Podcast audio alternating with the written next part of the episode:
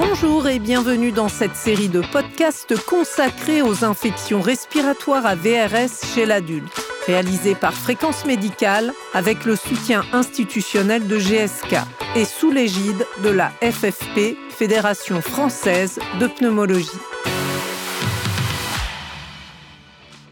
Les infections respiratoires à VRS ou virus respiratoire syncytial sont des maladies contagieuses qui ne sont pas seulement l'apanage des enfants, mais touchent aussi les adultes.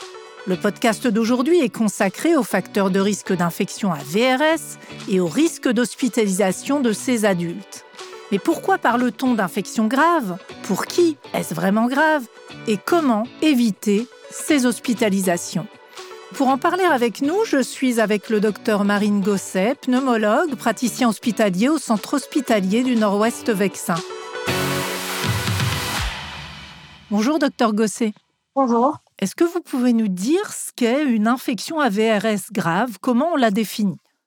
Alors l'infection AVRS grave, elle est euh, définie par le recours à l'hospitalisation, souvent liée à une insuffisance respiratoire aiguë, avec une oxygénorécurrence, c'est-à-dire que le patient va avoir un taux d'oxygène trop bas pour pouvoir respirer seul et il va avoir besoin d'oxygénothérapie euh, artificielle, entre guillemets, qui lui sera proposée à l'hôpital, ou bien il va avoir besoin d'aérosol chez l'asthmatique pour pouvoir dilater ses bronches parce que l'asthmatique va faire une décompensation de sa maladie asthmatique avec des bronches qui vont se resserrer et il peut aussi avoir besoin d'oxygène.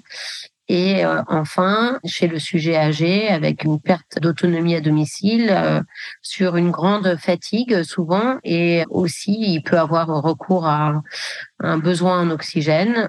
Donc ça, c'est valable pour les sujets âgés et les patients qui ont une maladie respiratoire. Et euh, chez le patient qui est suivi pour une pathologie cardiaque, on peut avoir des complications cardiologiques type infarctus du myocarde ou bien une décompensation d'une cardiopathie sous-jacente. Et quel est le profil, quelles sont les caractéristiques des personnes chez qui ça peut être grave?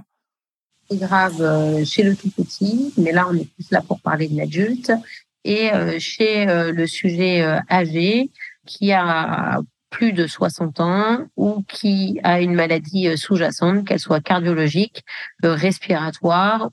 Et on sait aussi que cette maladie peut être plus grave chez le patient qui a une immunodépression, c'est-à-dire qui a une immunité qui est abaissée, soit parce qu'il a un traitement qui baisse son immunité, comme les traitements anticancéreux ou les traitements immunosuppresseurs pour les maladies auto-immunes, ou bien qui est né avec un déficit d'immunité en fait.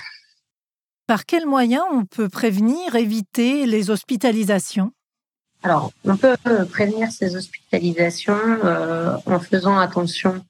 C'est-à-dire que si vous êtes un sujet fragile et que dans votre famille, vous avez quelqu'un euh, qui présente des symptômes de maladie à euh, c'est-à-dire un écoulement nasal, une toux, eh bien, il faut euh, mettre un masque pour euh, se protéger puisqu'il s'agit d'une transmission euh, par inhalation de sécrétions respiratoires et que c'est surtout une transmission intrafamiliale.